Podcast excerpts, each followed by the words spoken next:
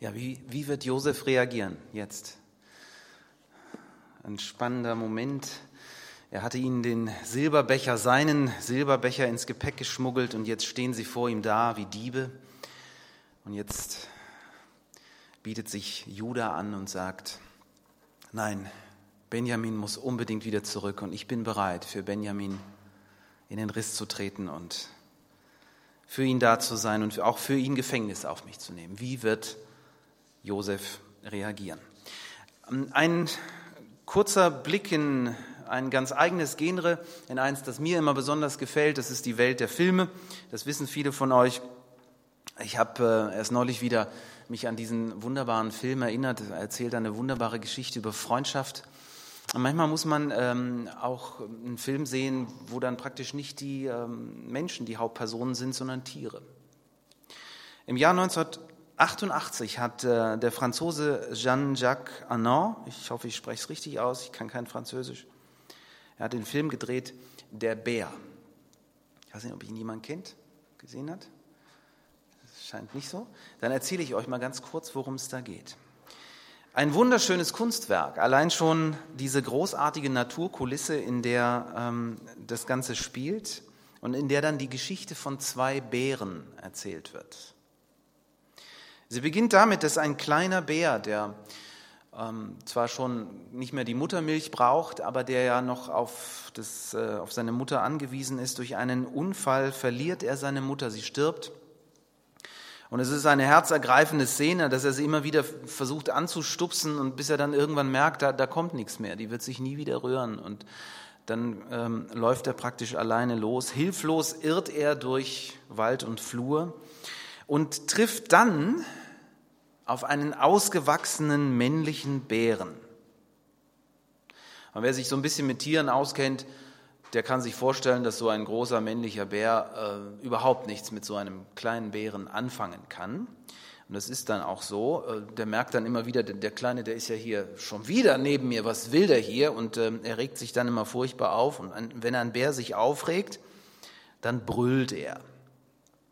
Es äh, geht einem dann durch Mark und Bein, selbst wenn man äh, diesen Film schaut. Ne? Und der Kleine, der erschrickt dann auch immer total. Du siehst dann, wie sein Pelz, wie sich so praktisch alle Haare aufstellen. Ähm, dieses fürchterliche Gebrüll. Aber er schafft es nicht, den Kleinen zu vertreiben. Der kommt immer wieder, der ist wie so ein Anhängsel, ja, wie so eine Klette. Und irgendwann gewöhnt sich, ich weiß nicht, äh, ob das in der wirklichen Welt auch so möglich ist, aber auf jeden Fall im Film ist das so sehr schön erzählt. Irgendwann gewöhnt er sich an die Nähe des Jungtieres. Mehr noch, er sorgt für ihn. Er beschützt ihn. Und dann erleben die zwei ganz viele äh, Abenteuer. Also so ein bisschen so wie der große Bruder, ne? der, der praktisch für einen da ist und wo man dann sicher sein kann, ah, wenn der große Bruder da ist, dann kann mir nichts passieren. Diese beiden ungleichen Gefährten ziehen nun umher, erleben diverse Abenteuer miteinander und werden dann, ich kürze das Ganze natürlich ab, sie werden dann äh, durch eine Gruppe von Jägern getrennt. Diese Jäger haben es unter anderem auf den großen Bären abgesehen ähm, und sie haben Gewehre dabei und sie haben Hunde dabei und im Grunde genommen denkt man als Zuschauer, ja, das war's jetzt, der große Bär hat keine Chance. Aber der Kleine, ähm, der ist einfach so klein, er schlüpft praktisch durch die, äh, den, den, Jägern und auch den Hunden durch die Maschen und ähm, entwischt, ist dann aber auf sich allein gestellt und alleine unterwegs und ist dann plötzlich in Lebensgefahr. Ein Puma hat Witterung aufgenommen und denkt sich, das wird jetzt ein richtig leckeres Abendbrot gegrillt oder nicht, ist egal. Der kleine Bär hat null Chancen. Das wird ja auch sofort klar. Er ist der Raubkatze hoffnungslos unterlegen. Und der Puma ist, ist einfach ein geschickter Jäger. Er, er macht das wie, ja, wie mit links. Ne? Er verfolgt den Bären und er treibt ihn schließlich so in die Enge, aus der es kein Entkommen mehr gibt. Doch der kleine Bär, gibt nicht auf. Mit dem Mut der Verzweiflung stemmt er sich mit allen vier Pfoten praktisch auf den Untergrund und er holt tief Luft und dann macht er das, was er den großen Bären immer hat tun sehen. Ne? Der hat dann immer gebrüllt, so richtig, Ja, so richtig ganz tief und brutal. Und ähm, das, das versucht der kleine Bär jetzt auch, weil er gesehen hat, wie der Große das gemacht hat, um jetzt praktisch den Puma zu vertreiben. Und dann passiert was ganz Seltsames. Zuerst traut der Kleine seinen Ohren nicht, weil äh, er, er, brüllt und er hört plötzlich seine Stimme, die klingt plötzlich ganz anders wie sonst. Normalerweise klingt die immer ganz piepsig. Ne? So, ähm, damit, damit könnte er ganz sicherlich noch nicht mal einen Igel vertreiben, sag ich mal. Aber plötzlich klingt seine Stimme markerschütternd. Und dann traut er seinen Augen nicht. Denn der Puma, der macht plötzlich so einen Buckel und faucht und ist dann mit ein paar Sätzen weg und ergreift die Flucht. Und erst als der kleine Bär sich umdreht, versteht er wieso. Hinter ihm steht der große Bär. Er ist den Jägern entwischt. Auch das ist nochmal eine ganz eigene Geschichte und es lohnt sich wirklich. Ich kann euch sagen, wenn ihr den Film irgendwo mal die Chance habt, den zu sehen, wunderschön. Auch die Aussage des Filmes, weil es hier um den Wert des Lebens geht, auch tierischen Lebens. Die Jagd haben sie abgeblasen auf den Bären und er kommt jetzt gerade noch im richtigen Moment, um den kleinen Bären zur Hilfe zu eilen, um ihn zu retten. Und natürlich ist es seine Stimme, die den Puma vertreibt, ganz klar. Der kleine Bär ist gerettet. Wie gut, wenn man einen großen Bruder hat. Habt ihr einen großen Bruder? Einige nicken. Ich habe nie einen großen Bruder gehabt, aber ich kann an dieser Stelle sagen, ähm, dass auch mein kleiner Bruder immer wieder wie ein großer für mich war. Doch, immer wieder. Ich erinnere mich an einen Moment, da ich bin sechs Jahre älter als er und ich war damals 18 und hatte den Führerschein und wollte dann mit meinem Bruder was ganz Besonderes machen. Ich mochte ihn schon immer. Wir haben einen Ausflug gemacht, zusammen in eine Großstadt gefahren. Hannover, schöne Stadt, groß. Und irgendwann, aber das ist auch typisch für mich, meine Frau lachte auch immer drüber, weil ich habe einen ganz, ganz schlechten Orientierungssinn. Und ich habe auf einmal nicht mehr gewusst, wo haben wir denn jetzt geparkt. Gell? Wir hatten einen schönen Tag miteinander, haben was Nettes gegessen, haben ganz viel Tolles gesehen.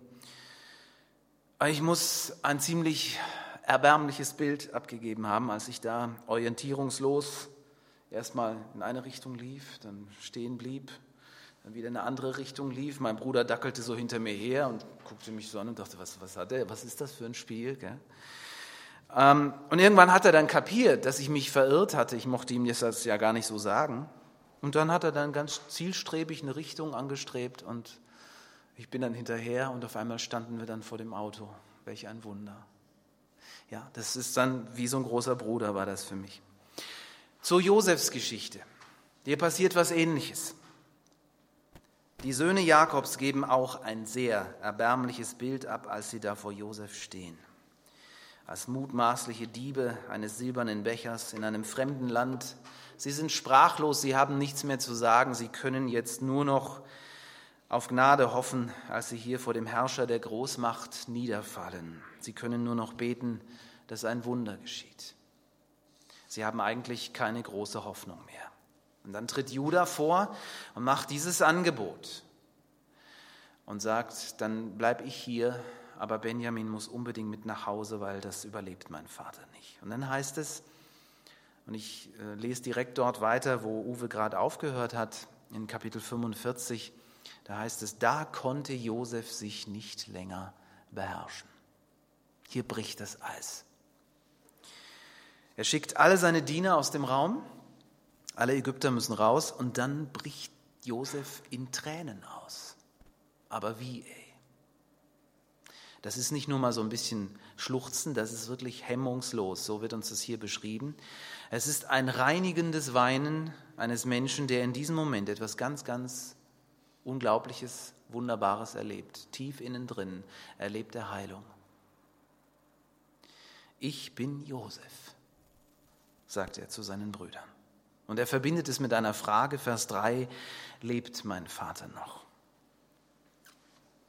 Wir können uns vorstellen, wie die gucken, weil die, ähm, die hören seine, seine Stimme, Hebräisch jetzt. Ne? Er spricht ihre Muttersprache.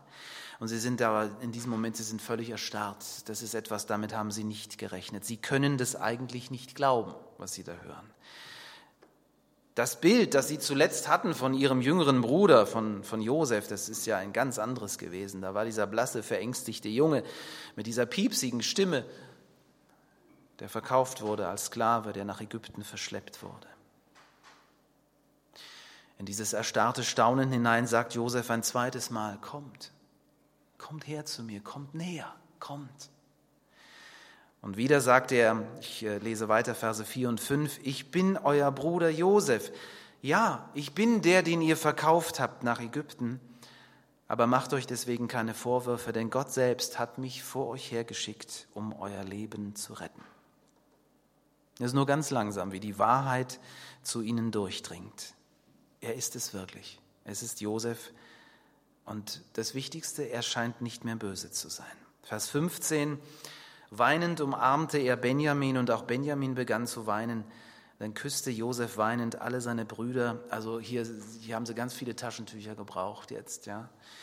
Und dann heißt es so schön, und dann unterhielten sich seine Brüder mit ihm. Es kommt zum echten Gespräch, endlich. Und all der Groll und der Zorn und die Wut und der Schmerz und die ganzen Verletzungen, all das zerfließt auf dem Marmorboden des Palastes. Sie reden miteinander. Es kommt zum echten Gespräch. Es wird Vergebung ausgesprochen, Vergebung erlebt und gefühlt. Der Pharao, heißt es dann, bekommt mit, dass Josefs Brüder gekommen sind und er ist selber offensichtlich ganz berührt von dem Ganzen, was er hier so mitbekommt. Und er sagt, deine Familie ist auch meine Familie. Und Josef lässt nun seine Brüder neu einkleiden. So schick haben die noch nie ausgesehen wie an diesem Tag. Sie werden ägyptische Ehrenbürger von hier auf gleich. Gerade noch Ausgestoßene, gerade noch Angeklagte, jetzt Privilegierte. Na okay, die Probleme sind alle noch da, die Hungersnot ist noch da und die wird auch noch ein paar Jahre bleiben. Die Umstände sind immer noch schwierig. Und trotzdem geht es diesen äh, Brüdern von Josef jetzt wie dem kleinen Bären im Film, der kann aufatmen, weil egal was jetzt passiert und wie, egal wie weh das alles noch tut, weil er hat auch einige Blessuren von dem Puma mitbekommen, ist alles egal. Der große Bruder ist da. Genauso geht es denen jetzt. Sie sind in Sicherheit. Nicht, weil sie so gute Menschen sind, nicht, weil sie so schlau sind, sondern weil der Prinz von Ägypten ihr Bruder ist.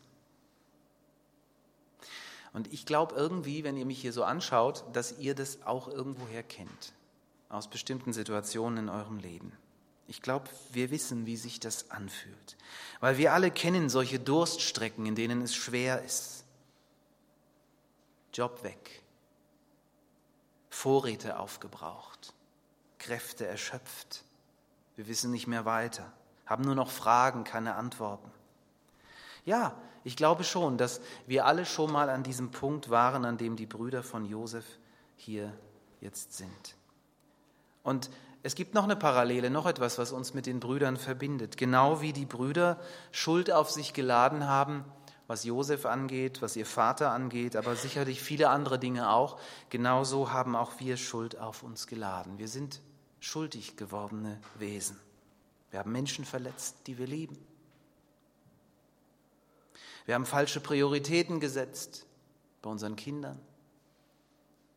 Und genau wie die Brüder dürfen wir vor dem Prinzen stehen, den die Bibel auch den Friedefürsten nennt, von dem wir gerade gesungen haben und den wir angebetet haben und den wir Jesus nennen. Und den dürfen wir um Gnade anflehen und wir dürfen diese Gnade so bekommen. Wir dürfen hören, wie der Prinz damals zu seinen Brüdern sagte, ich bin Josef, euer Bruder. So dürfen wir hören, ich bin Jesus, euer Bruder. Ich mag diesen Moment. Ich weiß nicht, vielleicht ist der Gedanke ja auch dem einen oder anderen neu für euch. Weil wir kennen ja so andere Dinge. Wir kennen Jesus, unser Retter, oder Jesus als König. Das kommt uns bekannt vor. Aber als Bruder? Vielleicht nicht so. Ähm, in unseren Gebeten äh, fangen wir meistens an mit Herr Jesus oder lieber Herr Jesus oder Jesus Christus. Aber habt ihr schon mal von eurem Bruder Jesus gesprochen? Das ist uns irgendwie ein bisschen weit weg, weil wir sagen uns ja, das haben wir ja nicht verdient. Wir, wir können uns ja nicht einfach als seine Geschwister bezeichnen. Aber der Hammer, Leute, der Hammer ist, dass Jesus das für uns so sagt. Es gibt diese wunderschöne Szene in, beschrieben in Matthäus Kapitel 12. Da ähm, ist Jesus am Predigen oder er erzählt gerade Gleichnisse. Auf jeden Fall hat er ganz viele Zuhörer. Er befindet sich in einem geschlossenen Raum und da drängelt sich dann einer von hinten durch und kommt zu ihm und sagt ihm, du, dein, deine Mutter und deine Brüder, die warten draußen. Und Jesus ist erstmal ein bisschen verdutzt und dann geht so ein Lächeln über sein Gesicht und dann schaut er die, die Leute alle an, die da so um ihn herum sitzen und ihm zuhören und dann sagt er und zeigt auf diese Leute und sagt, diese Leute, diese hier sind meine Mutter und meine Brüder. Weil, weil den, wer den Willen meines Vaters im Himmel erfüllt, der ist mein Bruder, meine Schwester und meine Mutter. Und äh, das wird dann ganze, das, das Ganze wird dann nochmal, da wird nochmal was draufgelegt. Im Hebräerbrief heißt es dann nochmal so schön, Hebräer 2, Vers 11. So haben nun Jesus und alle, die er heiligt, also deswegen sind wir würdig, weil er uns heiligt. Alle, die er heiligt und Jesus haben denselben Vater. Deshalb schämt Jesus sich nicht, sie seine Brüder zu nennen. Wir sind Geschwister von Jesus. Jesus schämt sich nicht, uns so zu nennen. Auch wenn wir, wenn wir auf die letzte Woche vielleicht zurückschauen, wieder sagen, oh Mann, er hat mich nicht so benommen wie ein Bruder oder wie eine Schwester von Jesus. Josef, eine wunderbare Geschichte, eine Geschichte, die ganz tief blicken lässt in das Vaterherz Gottes, in das Erlösungshandeln Gottes. Man spricht in der Theologie auch von Typologie, und zwar immer dann, wenn Personen oder Ereignisse im Alten Testament auf das Erlösungshandeln Gottes im Neuen Testament hindeuten. Das ist zum Beispiel sehr, sehr stark in der Abrahamsgeschichte bei der Opferung von Isaak so. Ne? Da denkt man dann sofort als neutestamentlich geprägter Mensch, ja, Jesus gibt sich selbst zum Opfer, stellvertretend. Ja. Ähm, und das passiert hier auch. Josef hat ganz stark messianische Züge und erinnert an das Erlösungshandeln Gottes durch Jesus Christus. Ich werde uns einfach so ein paar Parallelen hier just noch vor Augen malen. Josef kann man durchaus als Erlöser der Menschheit bezeichnen, wirklich. Er hat ja diesen diese, diese Träume, die er deutet vom Pharao, dass diese Hungersnot kommen wird. Und er sorgt ja dafür, dass Korn gesammelt wird. Und nicht nur die Ägypter bewahrt er damit vor der Hungerkatastrophe, sondern auch diverse Völker ringsherum. Er bewahrt Völker vor dem Hungertod. Jesus ist der Erlöser der Menschheit sowieso. Er rettet die, die an ihn glauben, vor dem ewigen Tod, vor der Trennung von Gott. Das ist das, was wir auch gleich im Abendmahl miteinander feiern wollen. Josef wird gehasst von seinen eigenen Leuten, von seiner eigenen Familie wird er angefeindet. Seine eigenen Brüder verkaufen ihn für 20 Silberstücke. Nun, Jesus war immerhin 30 Silberstücke wert, aber es waren seine eigenen Leute, sein eigenes Volk, die ihn an die Römer auslieferten und dann am Kreuz hinrichten ließen. Und genau wie Josef taucht Jesus aber überraschend wieder auf. Genau wie der große Bär in der Geschichte, in dem Film. Ja. Plötzlich ist er wieder da. Während seine Mörder schlafen und während seine Jünger weinen, streicht Jesus sich, streift Jesus sich die Leichentücher ab und tritt hinaus in den neuen Tag. Na gut, die Parallelen hören irgendwann auf. Josefs Herrschaft und auch sein Leben enden ja irgendwann. Aber von Jesus heißt es, ich lese aus Philippa 2, Vers 10 und 11, Gott hat ihn in den Himmel erhoben hat ihm einen Namen gegeben, der höher ist als alle anderen Namen. Vor diesem Namen werden sich die Knie aller beugen, im Himmel und auf der Erde und unter der Erde. Und zur Ehre Gottes des Vaters werden alle bekennen, Jesus Christus ist Herr.